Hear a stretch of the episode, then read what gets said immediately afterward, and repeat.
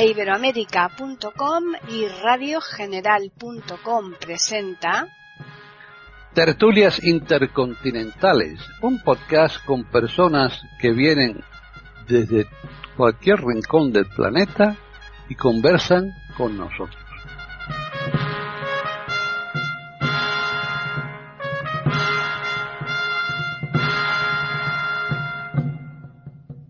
¿Qué tal? Bienvenidos otro día más a Tertulias Intercontinentales en iberoamerica.com. Soy Paqui Sánchez Galvarro y aquí está Antonio Cuella Ruiz una vez más para compartirnos pues eh, algo que él ha ido sonsacando, ha ido buscando, ha ido eh, realmente a mí me alucina muchas veces porque en temas que son muy muy, muy desconocidos eh, cuando él nos detalla aquí en las charlas que nos prepara, mm, te sorprendes, como creo que va a ser el caso de hoy. Así que vamos antes que nada a saludarle. ¿Qué tal, Antonio? Bien, bien, aquí tomando el solito, aclaremos a través de los cristales, claro.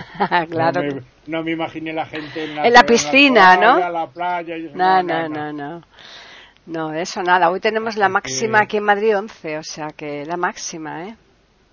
Sí, bueno, pero estamos en esos días, no sabemos cuándo saldrá el programa a la luz, pero estamos hablando a últimos de noviembre y está, ya se ha puesto el tiempo más o menos como tiene que ser. Claro.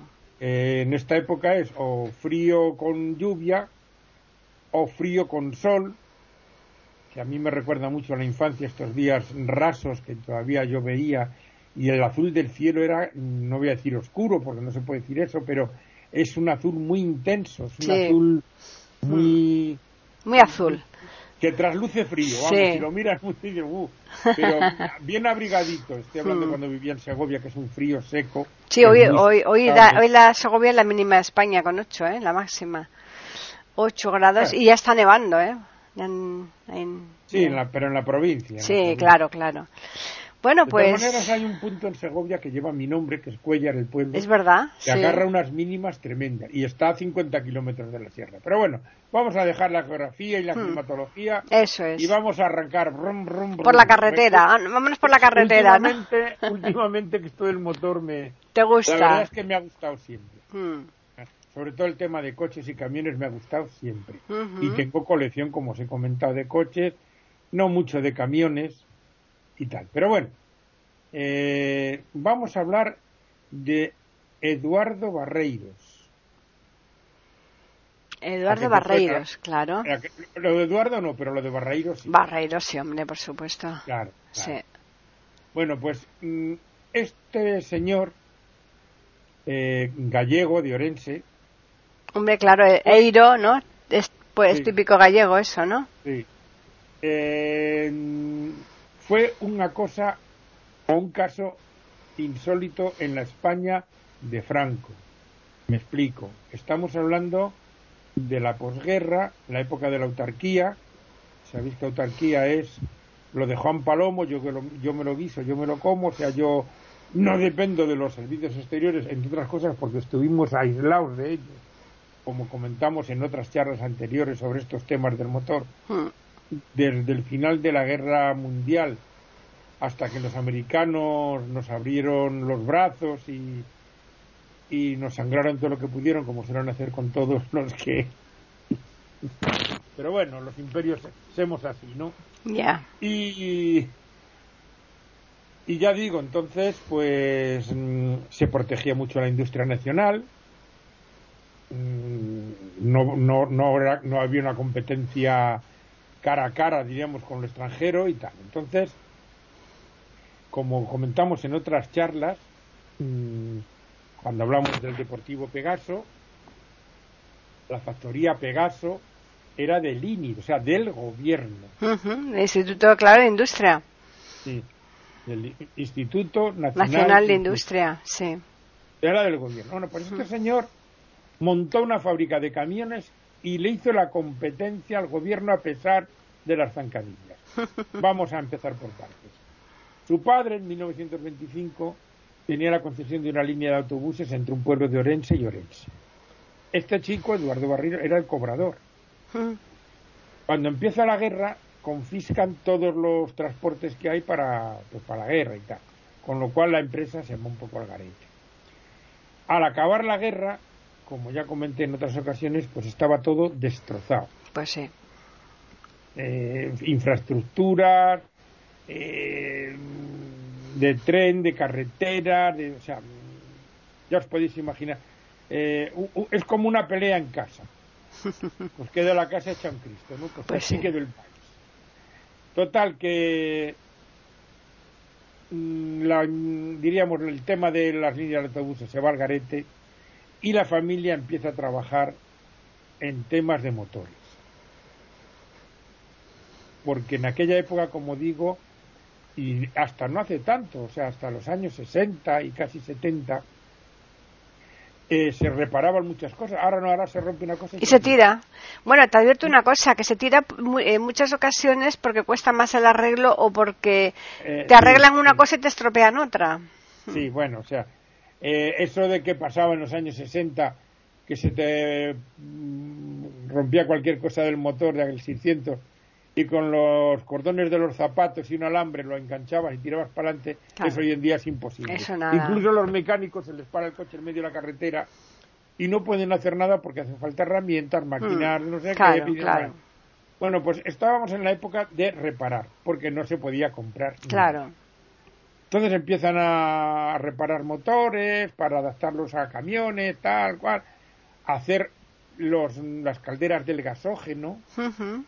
Eso fue un invento español para mm, hacer funcionar los coches sin gasolina. Llevaban como una caldera detrás y producía la combustión, producía un gas que era lo que hacía funcionar los coches. Eso en las películas de la época se puede ver. Cosa muy recomendable, yo siempre aconsejo a la gente joven que vea estas películas, más que nada por ver cómo se vivía. Ya. Porque claro, la gente se piensa que siempre hubo móviles, que siempre Mm. hubo no sé qué, no. Hasta yo creo que algunos, hasta Julio César, claro, que Julio César, como llamaba por el móvil a- al otro, pues claro, no, pues no, no, mire usted, ha habido épocas en que no había ni móviles ni internet. Mm, total, que se dedican a trabajar en esto y tal. Y eh, había un excedente mm, de camiones rusos, la marca es impronunciable, y de otras marcas como Krupp, el grupo Krupp alemán, famoso Que por sigue estando, ¿eh? esa marca sigue Sí, existiendo, era ¿eh? famosa, esa es la, la, la casa que fabricó el famoso cañón Berta en la Primera Guerra Mundial que bombardeaban París de 40 kilómetros. Bueno, pues entonces empezaron a transformar los motores de gasolina a diésel. Porque claro, hasta entonces funcionaban con gasolina. Y estos, mm, esta familia, porque eran varios, empezaron, eran él y sus hermanos, empezaron a fabricar motores diésel. Muy demandados, porque como digo, había un, un montón de camiones. Esto eran subastas del ejército, que ya diríamos, les sobraban camiones, los subastaban, cosa que se sigue haciendo a veces, y había gente que lo compraba y tal. Y entonces iban a estos chicos, se hicieron especialistas en transformar en diésel los motores gasolina, y así empezaron en Galicia, pero claro, aquello se desmadra y tienen que irse a Madrid, a Villaverde, a, Ujú. vamos, a 7 kilómetros de Madrid. Mm. Empiezan ahí una factoría de, vamos, a hacer estas cosas y tal. Y en 1954 empiezan a fabricar camiones de una manera muy curiosa. Claro, mm, estaba Pegaso, como digo, que era la marca oficial, ¿no? Sí, claro. Están escuchando tertulias intercontinentales en iberoamérica.com. Entonces estos piden licencia para fabricar camiones y les dicen que no. Entonces hacen una trampa. Ya sabes que echa la ley, echa la trampa, ¿no? claro, mm, sí, pero es que estamos hablando, como digo, de un señor que mm, una empresa, mm, diríamos privada, un, un empuje particular, na- sin, sin apoyo estatal, logra lo que, lo que vamos a ver después, que tiene mucho mérito. Desde luego. tiene mucho mérito. Bueno, pues mm, traía unos camiones de Polonia, Star, y pagaba a Polonia con motores, no con dinero. Ya. y así consigue mm, una una contrata del ejército portugués que le pide unos camiones, diríamos tipo todoterreno, como se usan en el ejército, claro, para Portugal. El famoso abuelo. Es conocido el modelo como el abuelo. Bueno, pues mm, al final compran 20.000 metros cuadrados en Villaverde, donde hoy todavía hay una factoría, como veremos al final, y mm, no solo fabricaban camiones, fabricaban cajas de cambios, bombas de inyección, em, grupos electrógenos para soldaduras, eh, motores de arranque, o sea, todos los componentes prácticamente que lleva un vehículo. En 1958 piden licencia para, como os digo, para camiones que se lo deniegan, para que Pegaso siga siendo. Al final se lo concede. Y eh, contra todo pronóstico y contra Pegaso, el ejército español le compra camiones a, a Barreiros. Bueno, y ya empieza la factoría a producir eh, a, lo bestia, ¿no? Hmm. Por decirlo así. Los famosos camiones Azor, Saetas y tal. Bueno, en 1961 le dan la medalla con distintivo blanco, la medalla eh, al mérito civil y tal. Y mm, pues es un tío muy inquieto y se alía con una marca alemana Agmon, escrito H-A, no sé, G-M, de tractores. Que le dan el nombre, pero los motores son barridos. Todavía me acuerdo de esos tractores rojos. Un rojo, el color, diríamos, mm, de esta marca, en principio, luego lo sabía de varios.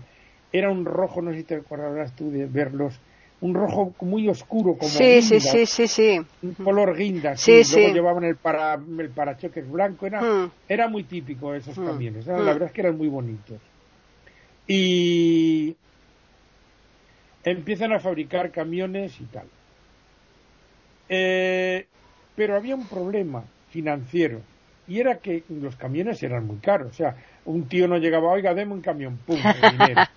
Hombre, me... Ah, claro, imagínate. a plazos con letras, de tal modo y manera que muchas veces llegó un momento en que no le pagaban las letras. Y claro, una fábrica así no puede aguantar. Eh, le apoyó un poco el, BBV hmm. financieramente, pero pidió ayuda al Estado y a otros bancos y dijeron que no. Lo cual, claro, fue un problema gordo. Hombre, claro. Porque no se puede mantener, porque, por ejemplo, Mm, eh, una fábrica necesita vender y cobrar.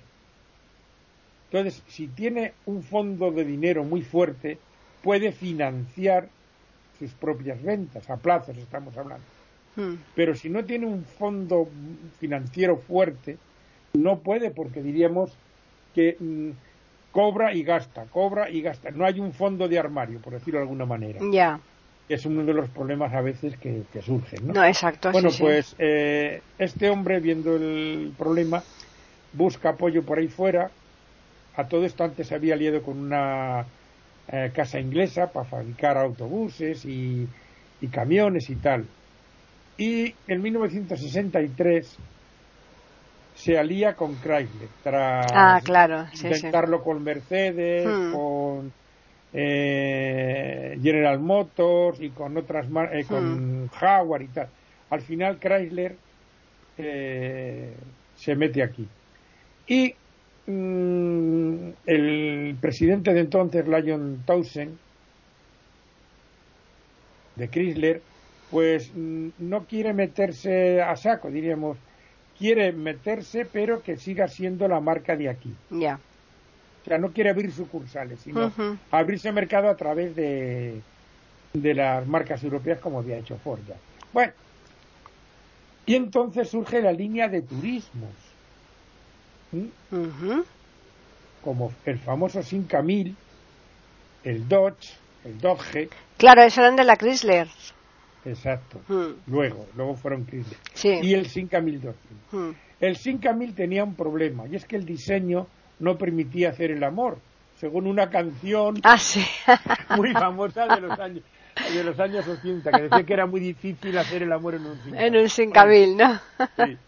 Eh, voy a situar un poco el coche para que la gente se haga una idea.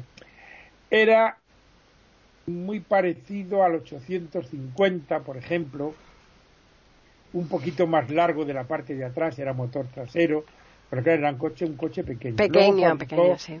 El Sinca 1200, que era un buen, muy buen coche, diríamos, este estaba a la altura, por ejemplo, del 124, hmm. pero era un diseño de cinco puertas. Ya. Con motor transversal. Fue un gran coche. Estamos hablando de los años finales de los 60, primeros de los 70 y tal, hmm. cuando empieza a ir mm, cuesta abajo y tal la marca. Bueno, en los años eh, también se hace con otra alianza alemana, por decirlo así, para fabricar las furgonetas Tempo. Ajá. Que era una especie de DKV, para entendernos. Porque eh, aquí en España, como suele ocurrir en muchos sitios, eh, el primer producto de un. No, la, la primera marca de un producto a veces se queda como mm, no como el producto, o sea, no como la marca, sino como el nombre genérico de ese producto. Ponemos un ejemplo.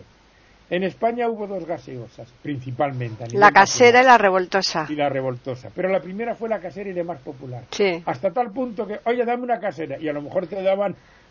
Hombre, claro. que era pues una fábrica de aquí. O sea, quedó casera como. Mm, como marca, claro, claro. Hmm. Bueno, pues aquí en España las primeras furgonetas así de un tamaño medio fueron las mm, alemanas DKV. De tal modo y manera que, oye, se ha comprado fulano una DKV y a lo mejor era una Tempo. Claro. O una Foro. O sea, se quedó como sí, sí, sí. genérico de furgoneta. Sí.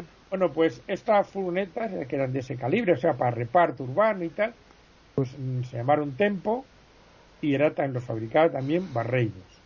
Así que ya le tenemos fabricando camiones, coches y coches. El Dodge Dart era un cochazo tipo americano, de aquellos americanos de los años 60, cuadrados, grandotes. empezó a fabricar el año 65. Ese coche le vi yo por primera vez y cuando digo vi, vi, con mi vista ya muy mermada, porque ya estaba en el colegio de Sevilla, en la Expo de Sevilla, en la feria de Sevilla, se hacía la exposición iberoamericana en el Parque de María Luisa. Sí. Y aquel año la visité yo con mis padres y tal, y vi aquellos coches que a mí me parece que yo los había visto en las películas. no, pues, eh, eh, pues ese coche lo, ese lo tenía mi hermana, la mayor. Sí, bueno, ese coche luego, claro, se, ah. se popularizó hasta cierto punto, que era un cochazo. Fue el coche oficial de los políticos hmm. españoles de entonces. Hmm. Era el que llevaba Carrero Blanco cuando salió disparado por los aires, Ajá. blindado, eso sí, claro. Claro. Y hasta la, transición siguieron siendo coches oficiales de algunos políticos y tal. Luego ya, porque claro, era 3.700 de cilindrada, que yo chupaba gasolina, porque los americanos, los coches americanos en general, chupan de narices. Ya, porque a ellos la gasolina les vale... Muy poco, claro. Cosa que aquí, a partir del año 73, que fue la primera crisis del petróleo, porque gente joven, ha habido más crisis, ¿eh? O sea, nosotros hemos vivido ya varias. No nos pilla de sorpresa esto. Y en las fábricas, sobre todo en Europa, empezaron a afinar consumos y la verdad es que se redujeron muchísimo. Pero bueno, entonces, como digo, en los años, a mediados de los 60, en tienen unas facturaciones tremendas, 7.000 millones de pesetas y tal, llegan a tener entre todas las empresas de, como he hablado, de componentes eléctricos, bombas de inyección, esto, lo otro, coches, ¿no? 25.000 obreros. Fíjate. Entre todas las empresas. En los años, eso es a mediados de los años 60, mm, cosa que no salía por los telediarios ni por los informativos, que los informativos mm, bueno, nos salimos del tema, pero ilustramos. Hmm. Eh, en la época de Franco, recuerdo una dictadura, como podréis suponer, la información estaba censurada. Hombre, por supuesto. Y podríamos llegar. Bueno, pues esa, hubo unas huelgas tremendas en esa factoría a mediados de los 60, que fue un poquito la causa de que empezara a irse abajo. Y, mm, por supuesto, no se decían en, en los informativos. Porque, porque estaba Televisión Española, un único canal. Y, gracias que la teníamos. Se abrió el UHF como mm. segundo canal, mm. que emitía muy pocas horas. En aquella época la tele solo se veía de 2 a 5, luego interrumpían y luego era de 7 a 12. No era como ahora continuo y tal. Y por supuesto esa televisión estaba controlada por el Estado. Y estaba lo que se llamaba Radio Nacional, que sigue existiendo, que era la que hacía los informativos, de tal modo y manera que las cadenas mm, de radio a las dos y media conectaban con Radio Nacional para dar los informativos. O sea, la cadena SER, que tenía una cobertura nacional tremenda, no podía hacer sus informativos. Tenía que transmitir, conectar con Radio Nacional para. O sea, eh, bueno, los que viváis o hayáis vivido dictaduras ya sabéis de qué estamos hablando. Bueno, pues como digo, esas huelgas fueron silenciadas como otras muchas de la minería y tal, porque claro, en la España de Franco todo iba bien y no podía haber huelgas. Y estas huelgas y ciertos incumplimientos de la Chrysler, porque Barreiros le dijo, bueno, fabricamos coches, pero tú me mantienes la producción de vehículos industriales.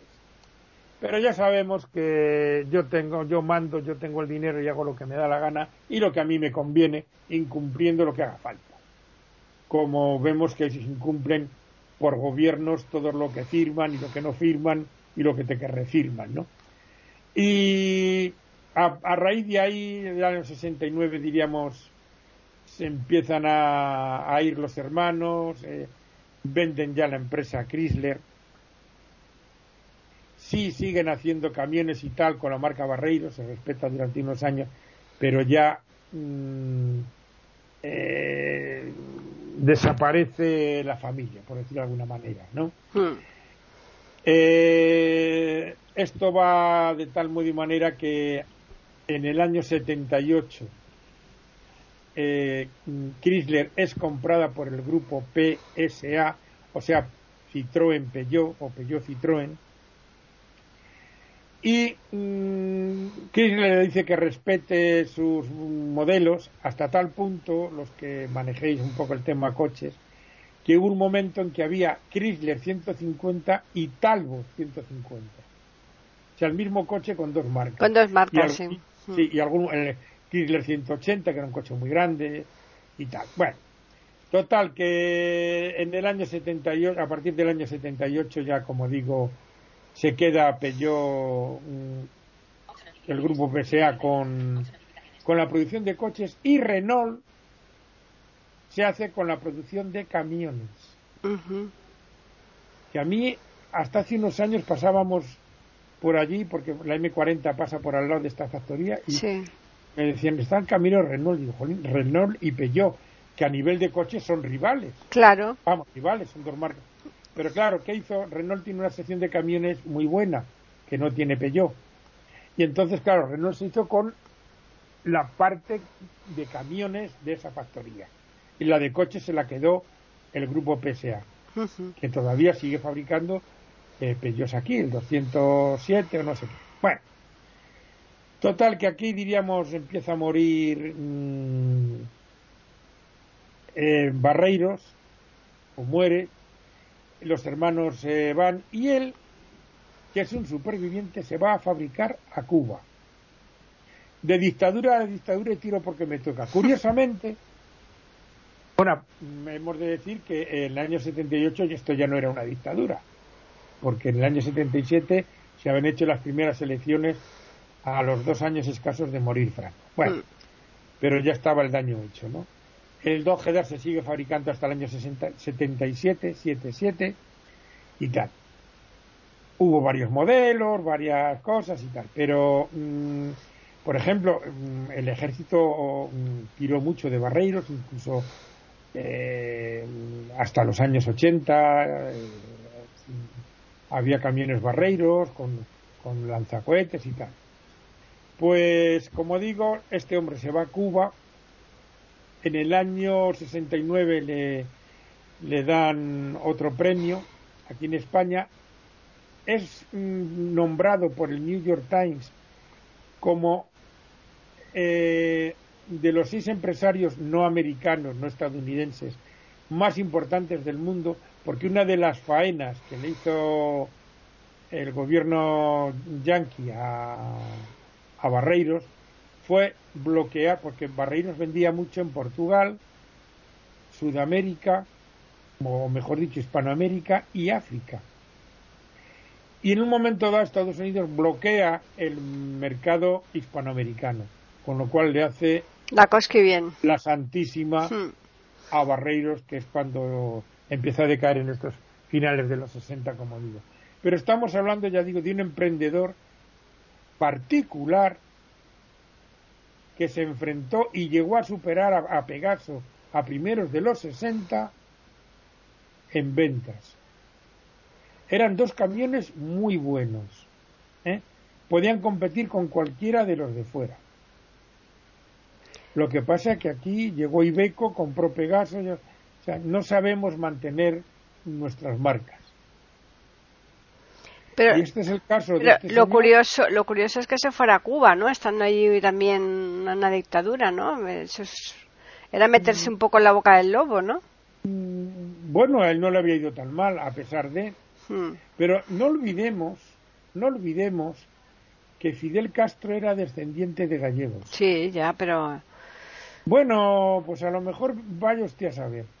Eh, vamos, un momento, o sea, Franco era gallego, como todos sabemos, de y nunca fue, o sea, España no tuvo mm, embajada en Cuba ni viceversa, pero nunca atacó tanto a Cuba porque en el fondo Cuba, aquí en España, Cuba siempre, como fue la última colonia, siempre ha tenido un, un ascendente especial, un cariño especial. Igual que lo tuvo México, que no tuvo embajada hasta que no murió Franco. Y, aquí escuchábamos música mexicana en los años 40 y 50 por arroba y 60. Ya. Y, cine y de todo. O sea que por encima de los politicastros están las relaciones, vamos a decir, humanas y afectivas de, de idioma y de esto y de tal. Entonces, eh, Mm, por ejemplo, Pegaso exportó mucho a Cuba en los años 60, uh vida de Franco. Muchos autobuses de Cuba eran Pegaso. O sea que hubo una relación comercial muy grande. Diríamos que al fin y al cabo eran gallegos y bueno, Fraga fue a Cuba a ver a Fidel Castro, no con Franco después. O sea que me refiero que por encima un poquito de los regímenes políticos, pues estaban estas otras cosas humanas, vamos a llamarlas, ¿no? Entonces este hombre se fue allí, murió en el año 90 y alguno, y le fue muy bien. Ya. Y lo mismo sigue todavía, hay algún descendiente suyo, ¿no? Eh... No, murió, murió en los años 90. No, digo que a lo mejor algún descendiente suyo puede seguir allí con la, con, mm, con la empresa, ¿no? No sé, porque se fue él, no habla de la familia. Ya. Pero vamos, mm, esto es un eso que llaman el milagro americano que hmm. cualquiera puede bueno pues eso se produjo aquí en medio de una dictadura y de una autarquía. Sí sí sí sí. Que es bastante más complicado exacto sí sí. que con los medios que suele haber allí. Hmm. están escuchando tertulias intercontinentales en iberoamérica.com pero bueno. Bueno, pero esto por lo menos eh, mm, nos da pie para pensar que hasta de las cosas muy, muy, muy raras y muy extrañas se pueden salir, ¿no? Se puede triunfar, ¿no? Se puede, eh, por lo menos, mm, el, conseguir cosas que, uno piense que es imposible, ¿no? Es la, no la, la vista corta, sino la, la ceguera total y absoluta de, los medios financieros de entonces y políticos, hmm. que si a este hombre le ayudan financieramente para poder mm, vender los camiones a plazos, para entendernos, hmm. pues hubiera sido mucho más. Claro. Eh, y no tendría que haber ido al extranjero. Pues sí. Pero bueno, mm, nunca hemos sido muy linces para, vamos, que yo, por lo poco que yo conozco, eh, en, plan negocios no hemos sido. Tenemos mucha mucha imaginación para las cosas, mucha improvisación me lo cuentan, por ejemplo, policías y militares que están por ahí fuera. Ahora estoy tratando un, un inspector de policía que está estuvo en Jordania con el lío este de la yihad y esos jaleos, ¿no? Hmm. Y decía, dice, oh, dice, dice eh, eh, claro, ahí eh, de todos los países, para lo que aquí en España lo lleva un tío, el, el FBI necesita 20. Porque uno lleva la parte A, otro la B, otro la C. Pero claro, en cuanto no está el de la parte A, el de la parte B no sabe qué hacer claro. con la parte A. Dice aquí, como no tenemos tantos medios, claro. pues hay que... Eh... Buscarse la vuelta uno solo y ve... Claro, claro. eso me lo comentaba mi hijo, el que es aeronáutico. Hmm. Mm, ahora ya se ha despatarrado esa, esa teoría, porque pero mi hijo estudió hace 20 años. Claro. Y de aquí salen unos ingenieros muy completos. Claro, sí, sí. No como en, Estados Unidos, que son ingenieros de la rueda izquierda, de la derecha. Pero que hay muchas especialidades, pero pasa lo mismo que con la medicina. Es que a la medicina le pasa igual, ¿eh? Que... Mm. Sí, sí, sí, pasa en muchos campos. Mm. En muchos que decían, jolín, es que vosotros, y dice, claro, es que aquí va de otra manera la cuestión. Hasta que llegó el plan Bolonia que fue una venta vergonzosa de la, pues de la, enseñanza, mm. superior mm. a los medios financieros. Bueno, no nos vamos a meter ahí, pero, pues pero que a veces eso nos ha faltado visión de negocio para algunas cosas y mm, no de inventiva en contra de lo que decía. No, inventiva no, porque tú no tienes más... Claro, no tienes más que ver, por ejemplo, Lo que nos ha faltado es eso, lo que tenían los americanos que llegaba allí Tesla, llegaba allí un italiano, inventaban esto y lo otro. Y le daban el dinero que necesitaban, pero... Claro, como no tenían un duro, llegaba este, les compraba la patente y decía, lo he inventado yo. Claro, pero tú, por ejemplo, no tienes más que ver en Alicante, que si los juguetes, que si el turrón, que si los zapatos, que si... Ahí, eh, o sea, es increíble que a lo mejor una tierra pequeñita eh, que sea pionera en montones de cosas, ¿no? Claro, pero es lo que hablábamos el otro día. O sea, eh, Estados Unidos es mm, casi como lo que entendemos por Europa, hmm. incluida la Europa, mm, la Rusia europea, con la Ucrania. O sea, Estados Unidos tiene, me parece que 8 millones y pico de kilómetros cuadrados. ¿Eh? La Europa, incluida lo que ahora es Ucrania y la Rusia europea, o sea, cuando nosotros estudiábamos, que era la URSS, punto y se acabó, estoy hablando de la parte europea y todo lo que entendemos por la Unión Europea ahora, son 10 millones de kilómetros cuadrados, o sea, 2 millones más. Claro. Ellos tienen una cantidad de recursos naturales que aquí ya van, van escaseando porque es una tierra muy... Entonces, empieza la Segunda Guerra Mundial. Ellos en principio no intervienen. Japón les hace intervenir. Y claro, mm, empiezan a fabricar barcos, por ejemplo, que ya lo comenté en otro programa, y se decía que votaban cada cinco minutos una, una, nave. Ya. O sea, un barco. Hmm. Daba lo mismo que fuera una lancha torpedera que un portaaviones. Cada cinco minutos. Imagínate. Esa capacidad hmm. no la tiene ningún Hombre, porque no, no, tenemos la infraestructura que tienen ellos, claro. No, no, pero es que aquí, mm, vamos a ver, España es como el estado de Nevada, más o menos. Y somos eh, ahora mismo con Ucrania el uno, dos, el cuarto país de más extensión. Siempre había sido Rusia, ahora es Rusia, luego Ucrania, que tiene 600.000 kilómetros cuadrados, hmm. Francia, 500 y pico, y nosotros que tenemos 500 y un pico más pequeño. Hmm. Pero hasta entonces éramos el tercer. O sea que Italia es más pequeña, Alemania es más. La Alemania unida unida, las dos Alemanias de Polonia, lo otro, están pues 100.000 kilómetros o ciento y pico mil kilómetros cuadrados menos. Hmm. Entonces, claro, eh, no, es lo, no es lo mismo mm, estos países pequeños que un país con los recursos que tiene Estados Unidos y diríamos la unidad de criterios, por decirlo de hmm. alguna manera, ¿no? Entonces, bastante mérito se ha tenido aquí, que se siguen haciendo los mejores coches del mundo, ¿eh? porque en América tener un Mercedes, un BMW, ya no estoy hablando de los Rolls, es un lujo. Hmm. ¿eh? O sea que. Pues bueno. Bueno, y ya no hablo de Ferrari, Lamborghinis y, y estas cositas, ¿no? Sí. Pero mm, O sea, los americanos, cuando, es igual que el fútbol, por ejemplo, o sea, eh, los americanos, o el soccer, como le llaman, no les ha dado por ahí. No. Pero el día que les dé, pues lo, arrasarán. Los recursos que tiene, pues adiós. Arrasarán, claro. Claro. Mm. Esto, esto, es así. Mm. pues Lo que es sí. increíble es lo de Uruguay, por ejemplo, y nos estamos. Un país pequeñito, rama, claro. Y es un país de 3 millones de habitantes y ha sido dos veces campeón del mundo de fútbol. Y da unos jugadores. Yo creo que hay 3 millones de uruguayos y 6 millones de futbolistas. Una cosa muy rara. Pero... pero lo que pasa es que, por ejemplo, no, no, no se van no, no, la cantera yo creo que no, porque, porque sigue jugando el Suárez, el Godín, y son personas ya muy mayores, ¿no? Pero bueno.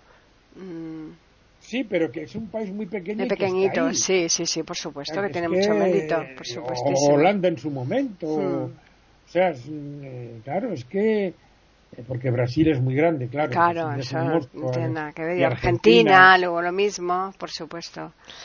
En fin. Bueno, pues nada, vamos a recordarles a los oyentes que nos pueden escribir a tertulias.eiberoamerica.com y también pueden hacerlo al Twitter eiberoamerica con las iniciales EI y la A de América en mayúsculas. Ahora ya nos toca música, así que la semana que viene cambiamos de tercio, pero ya veremos. Mmm, seguramente nos iremos, como tú bien decías, a Italia, ¿no? Casi seguro, ¿no? Eh, pues creo que sí, sí. Sí, ¿verdad? Sí, queda, queda, mucho tomate en Italia. Pues nada, agradecer como siempre la atención que nos prestan y emplazarles para que regresen el lunes próximo aquí a iberoamérica.com y nosotros pues gustosamente les tendremos preparada una nueva tertulia intercontinental.